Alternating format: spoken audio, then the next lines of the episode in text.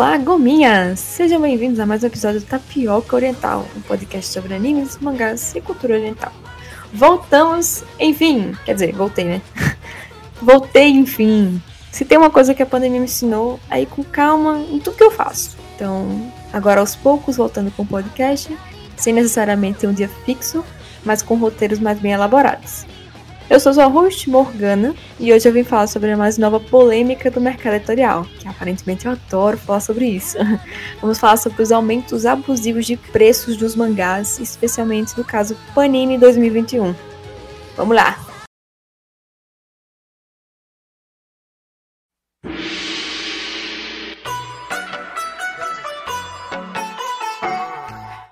Tá, tá, tapioca, tá, tá, tapioca.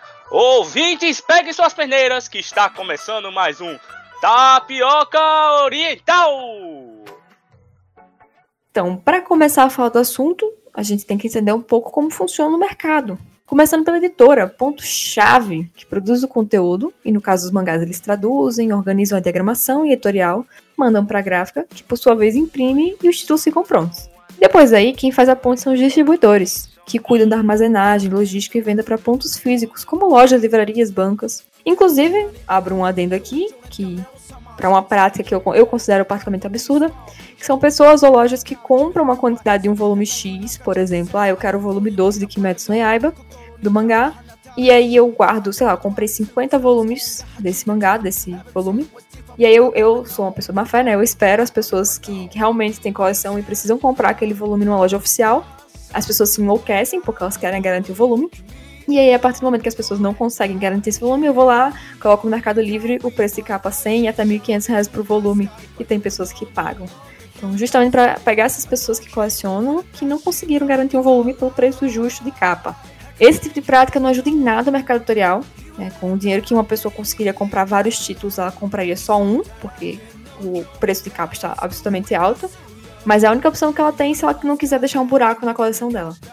Então, quando você compra um mangá, só para explicar um pouquinho melhor, mas mais pra frente estarei falando mais sobre isso, é, você ajuda o mercado a girar. Então, você ajuda a editora, que detém o título, ajuda a gráfica, que imprime, ajuda a loja, que vende, que ajuda o autor da obra a continuar, né, aquela obra que você gosta tanto. Além de que é, essa pessoa de má fé que compra vários volumes para vender mais caro depois deixa buracos bizarros nas coleções de várias pessoas que realmente queriam aquele volume. Tá, agora vamos pro comecinho do problema, que é a ponta do iceberg começa aqui, porque olhe como o problema é grande. Vou falar mais da Panini, porque esse tipo de prática é ela quem vem fazendo. Não é um rolê assim que vem acontecendo com todas as editoras, é mais com a Panini.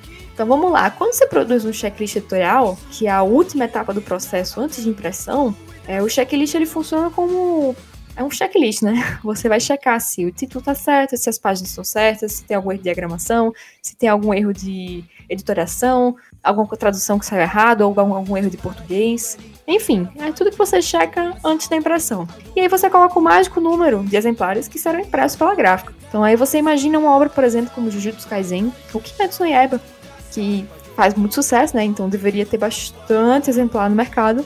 Não. A Panini vem cada vez mais fazendo esse tipo de prática, que é tiragens pequenas, tiragens menores. Então, recentemente eu descobri o número de Jujutsu para o país inteiro, são 10 mil exemplares. Aí você imagina que 10 mil exemplares não são suficientes para um país inteiro. Ainda mais de uma obra como Jujutsu, que vem fazendo muito sucesso. Então, é, isso é, um, é de propósito, tá, galera? Eles fazem isso para criar um senso de urgência nas pessoas. Porque essas pessoas sabem que se quiserem garantir o volume que precisam para a coleção delas, elas vão precisar correr e comprar assim que lançar. Ou na pré-venda mesmo. Mas enfim, você cria um senso de urgência, né? Então as pessoas ficam loucas querendo comprar logo, porque elas sabem que se elas não conseguirem comprar com a loja oficial, muito provavelmente elas vão perder o volume. E aí, depois que você faz o checklist, né, você faz as impressões e tá tudo prontinho para enviar, chegam as, as distribuidoras, né? E elas têm as planilhinhas delas, né? Ah, eu preciso de 20 mil exemplares aqui para poder distribuir entre os meus contratantes, né? Então, uma distribuidora tem várias lojas, é, vários MEIs, várias bancas. E cada pessoa dessa pede um, um, uma quantidade. Por exemplo, ah, eu como loja vou pedir pro meu distribuidor que eu quero 500 volumes de, de Kimetsu, porque eu sei que vai vender muito bem. Só que aí chega a distribuidora, contabiliza tudo que as pessoas pediram e digamos que chega nos 20 mil exemplares. Ah, eu preciso, ô editora, manda aí 20 mil porque é o que eu preciso aqui. E não tem nem perto dessa quantidade saindo. Então cria um furo gigantesco no mercado. É, lembrando que também o mercado editorial ele é muito frágil. Pelo menos aqui no Brasil, eu não sei como é que funciona o mercado editorial lá de fora, mas aqui no Brasil ele é extremamente frágil. É um efeito dominó que acontece e cada setor tem que fazer o seu papel para fazer a roda girar. Com as lojas, bancas e livrarias, elas pagam os distribuidores e estes pagam a editora. Por isso que aconteceu aquele furo gigantesco que a gente comentou no episódio aqui passado do mercado editorial, né, da crise que aconteceu no início da pandemia, que muitas livrarias gigantes fecharam porque elas deixaram de coletaram dívidas imensas com as editoras e tiveram que fechar. Então, normalmente, é, nesse setor, no editorial, todos eles precisam dar a mão um para o outro e se ajudar para cada um poder continuar. Então, esse é outro ponto negativo das pessoas que fazem a pilantragem que eu comentei agora há pouco, é, de comprar vários mangás e depois vender 10 vezes mais caro. Mas enfim, esse, esse tema não entra aqui hoje, mas ele claramente influencia o que estamos falando. Então vamos começar a pontinha do iceberg com relação à Panini, que é a polêmica atual dos aumentos de preços. Né? Os reajustes que aconteceram na checklist de fevereiro, que assustaram todo mundo. Então eu vou dar alguns exemplos aqui de mangás gigantes que temos aqui no Brasil, os preços anteriores que eles eram né, comercializados e os preços que agora serão comercializados a partir de fevereiro. Então, Beastars, volume 12, foi de R$ 26,90 para R$ 29,90, então R$ 3,00 de aumento. Demon Slayer 12 foi de 24,90 para 29,90. Doctor Stone 15 foi de 22,90 para 29,90. Kingdom Hearts, que eu acho que já era muito caro, o volume 3 foi de 60, né, 59,90 para 69,90. O Otakoi 9, que é um volume, uma história, assim, um, um, um título que já teve muita polêmica aqui no Brasil com relação a Panini, foi de 16,90 para 19,90. Bungo Stray Dogs 14 foi de 22,90 para 29,90. Jujutsu Kaisen 4 foi de 22,90 para 29,90. E The Promised Neverland, que é o último exemplo que eu trago para vocês, volume 16, foi de 22,90 para 29,90. É, enfim, deu para entender, né? Tem muitos mais títulos que poderiam estar nessa lista, né? Praticamente todos os títulos da Panini foram reajustados. Eu não entendi porque que Jojo não tá na lista. Jojo já era 30 reais, mas enfim. É, a maioria deles está chegando por R$29,90. O que é um tanto absurdo por um volume de mangá. Se você pensar, por exemplo, Promised Neverland, que já tá no 16, imagine quantos vários volumes virão e a pessoa pagar 30 reais por cada um deles. Reajustes são comuns, principalmente anualmente, devido à inflação, dólar e por aí vai. Mas é incrível, eu preciso fazer esse comentário aqui. Tudo aumenta, né? Recentemente a gente viu o arroz e o óleo, por exemplo, no supermercado, mas o salário ele segue o mesmo, né? E o salário, ó, não dá para esperar muito de um governo que claramente não se importa com incentivo à leitura, que quer aumentar em 12% a taxação sobre livros por considerar um artigo de, entre aspas, luxo para poucos. Enfim, são muitas camadas e muitos problemas que fica impossível não comentar pelo menos um pouco sobre cada um. Então, continuar a questão dos valores, né? Muito do público-alvo das vendas de mangás são colecionadores. Muitos deles que juntam a quantidade X de dinheiro por mês para garantir os títulos que eles querem, né? Para continuar a coleção. Convenhamos, quem coleciona, coleciona mais de um título. Ninguém coleciona só uma, uma obra, né? São várias. É, então, digamos que uma pessoa costumava reservar 100 reais por mês para comprar cinco volumes. Com o simples aumento de 2, 3 reais, talvez essas pessoas ainda conseguiriam, né? Se reajustar aos novos valores. Mas e quando a mudança é 8, 10 ou mais reais? Aí já começa a complicar um pouquinho a situação, né?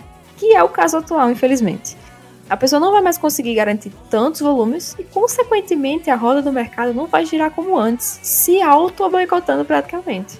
Outra questão que vale a pena comentar são as reimpressões. É, só um adendo mesmo, eu gostaria de falar sobre isso aqui, que a Panini tem essa mania de cobrar mais caro pelas reimpressões e que as outras editoras tentam ao máximo manter o mesmo preço, né? Porque a obra ainda é a mesma, apesar de ter se passado um tempo, talvez o valor do papel tenha aumentado e tal, mas as, as maioria das editoras, né, Mania Pop, JBC, elas tentam não prejudicar tanto o cliente, né?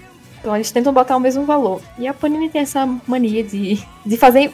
Assim, eu acho que é uma pilantragem, porque eles já fazem uma tiragem pequena. De propósito, eles sabem que vai fazer sucesso, que fizeram uma tiragem pequena e que depois vai precisar ter uma reimpressão. E aí eles se aproveitam da situação e aí na reimpressão eles cobram um pouco mais caro.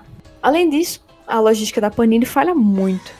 Vem acontecendo muito recentemente um problema com a Amazon Panini, que mangá se encontra na pré-venda da Amazon, muitas pessoas compram, dois meses depois o mangá segue em pré-venda na Amazon e a pessoa que comprou não recebeu. Mas aí você vai lá na banca da esquina e o mesmo mangá já tá lá disponível. Então como pode eles não estarem dando apoio à Amazon mas ter o mesmo mangá em pontos físicos. Parece que estão tentando boicotar a própria Amazon, que é um ponto de venda forte online. Além de parecer isso, eles demonstram querer muito vender fortemente pelo próprio site, né, o site oficial da Panini, por exemplo. Mas como que a gente confia numa empresa que não entrega os exemplares para as pessoas que compram? A Amazon é um ponto forte de vendas como geral, já que muitas vezes existem promoções que as pessoas aproveitam para comprar sem ser pelo preço de capa, né, por uma promoção, um preço mais justo de capa. Além do qual, é impossível não comentar que a Amazon é uma das maiores lojas online que a gente compra, e principalmente na pandemia, né, a gente vem comprando umas coisas online. Então a Amazon é um ponto chave de vendas como geral. Temos também que considerar a escala das coisas. É, eu falei de um lado, agora vou falar um pouco sobre o outro lado. Né? A Panini é a maior editora que a gente tem e é a que mais coloca produtos no mercado. Isso não dá para negar. Não só de mangás, né, como quadrinhos, álbuns, Turma da Mônica, que é, são coisas gigantes, e por aí vai. Acho que são mais de 100 títulos por mês. E é muita quantidade. E eu acho que é a única, é basicamente a única editora brasileira que tem a capacidade de fazer tiragens dessa quantidade estratosférica. Mas ainda assim, é uma empresa que peca em diversos sentidos. Não tem atendimento bom ao cliente, não tem a qualidade para o preço que pedem, não tem uma equipe de marketing, que eu, como designer, não faço ideia de como que uma empresa sobrevive sem ter marketing. Mas enfim, a Panini realmente vem tentando, ultimamente, nessas últimas semanas, melhorar a sua imagem online, né? Mas ainda assim, eu acredito que tem muito chão pela frente. Preparem os bolsos que o novo normal é o R$29,90. Vamos falar sobre uma questão bizarra com relação a esses aumentos. Pois muitos deles não têm nenhuma distinção. Parece que só escolheram R$29,90 seria o preço da vez e foi. Dragon Ball Super e Boruto são mangás que são impressos na famosa gráfica São Francisco, que eu preparei um tópico somente para ela aqui, mais pra frente. É, e essa gráfica já é bem famosa, né? E esses mangás que eu comentei, eles já possuem uma qualidade bem ruimzinha pro preço que se pede. Páginas farofentas, que logo ficam onduladas. Aquele famoso barulho de crack-crack. Páginas transparentes que dificultam a leitura. Erros absurdos de editoria e até erros de português. E por aí vai. Como que se comparam mangás assim, que subiram para R$ 29,90, com mangás como Kaguya-sama, que vai lançar em breve, é agora no checklist de fevereiro, e que vem com a marca páginas, folha de qualidade off-white, sobrecapa, brindes e etc. Não existe uma comparação entre o mangá mais luxuoso e bem acabado com o farofento da São Francisco, mas incrivelmente ambos irão custar o mesmo valor, os R$ 29,90. As questões da São Francisco precisam ser comentadas aqui, pois não é de hoje que essa gráfica ficou famosa no sentido ruim, com relação a diversos mangás da Panini, como Promised Neverland, Dragon Ball, Boruto e por aí vai. A desculpa que a Panini deu recentemente para a má questão da qualidade de papel é que a gráfica estava sobrecarregada de títulos e ele já recebia um papel cortado para pular esse processo e adiantar. Já foi melhor que a desculpa anterior, né? Que a anterior diziam que a temperatura ambiente do ar deixava as páginas inchadas e onduladas, e isso não existe.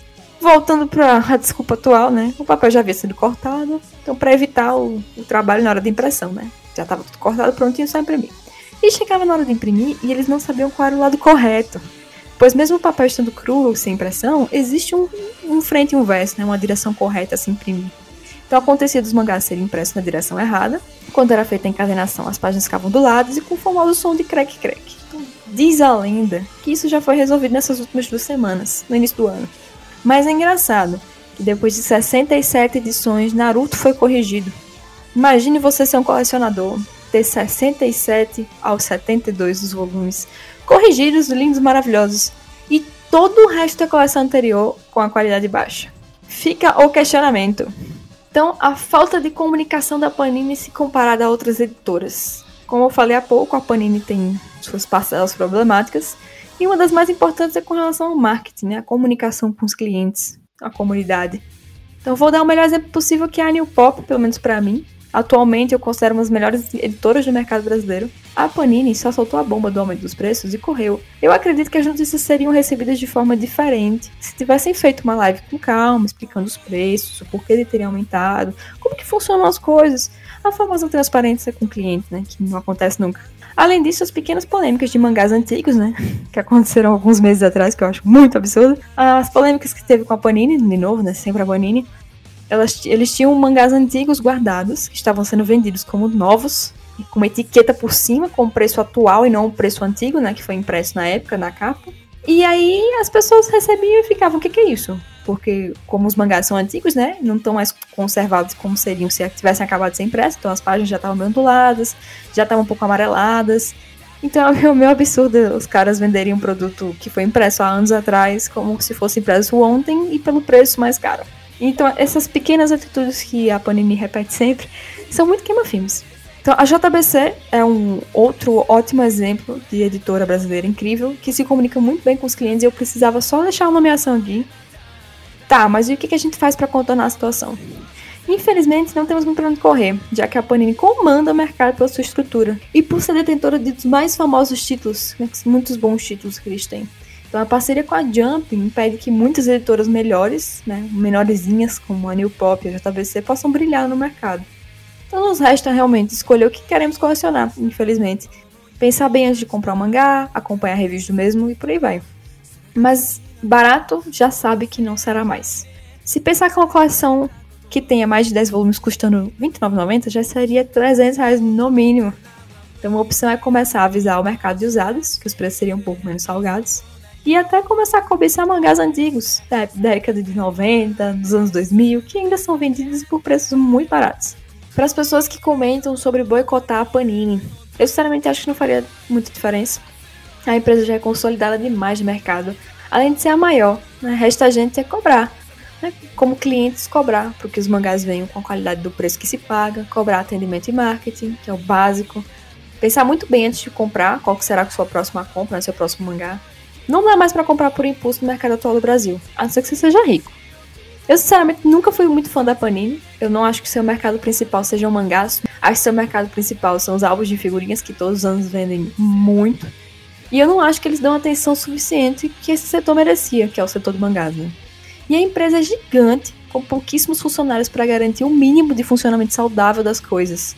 Não só a questão dos preços, não só a quantidade absurda que eles imprimem por mês, mas a questão de saúde mental dos funcionários mesmo. Não tem quantidade de, suficiente de pessoas que trabalhem para segurar a onda que é, sei lá, mais de 100 exemplares por mês. De vários tipos de coisas diferentes. De livro, de álbum, de Turma da Mônica, de mangá. Isso são títulos, tá? Não são nem as tiragens de cada um deles. Na minha opinião, o mangá virou um artigo de luxo. Não é mais todo mundo que consegue comprar e colecionar. E isso dificulta muito mais a inserção e dispersão da cultura japonesa aqui. Mas uma coisa é certa: existem muitas editoras incríveis com outros volumes atuais e que têm muito mais a oferecer, tanto por preços que não sejam abusivos, como com uma relação maravilhosa com os clientes.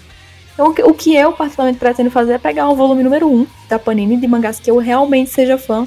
Então, por exemplo, o Kaguya-sama, um Chainsaw Man, é um Hanako-kun, no máximo, primeiro volume, e colecionar somente de outras editoras, e de preferência as histórias mais curtas. Ainda me incomoda que uma editora desse tamanho tenha tantos problemas, a ponto de que quando eles finalmente soltam uma nota ou respondem alguém, a galera comemora como se fosse a maior vitória do mundo, quando eles estão simplesmente fazendo o básico. Mas é isso, gente. O que vocês acham desse tema? Vocês têm sofrido por aí também? Pretendem diminuir os títulos ou dropar alguns que já colecionavam? Não esquece de seguir a gente no Instagram, tapiocaorientalcast, para saber quando novos episódios irão sair, além de que a gente pode continuar essa discussão por lá. Um cheiro, um queijo, já né?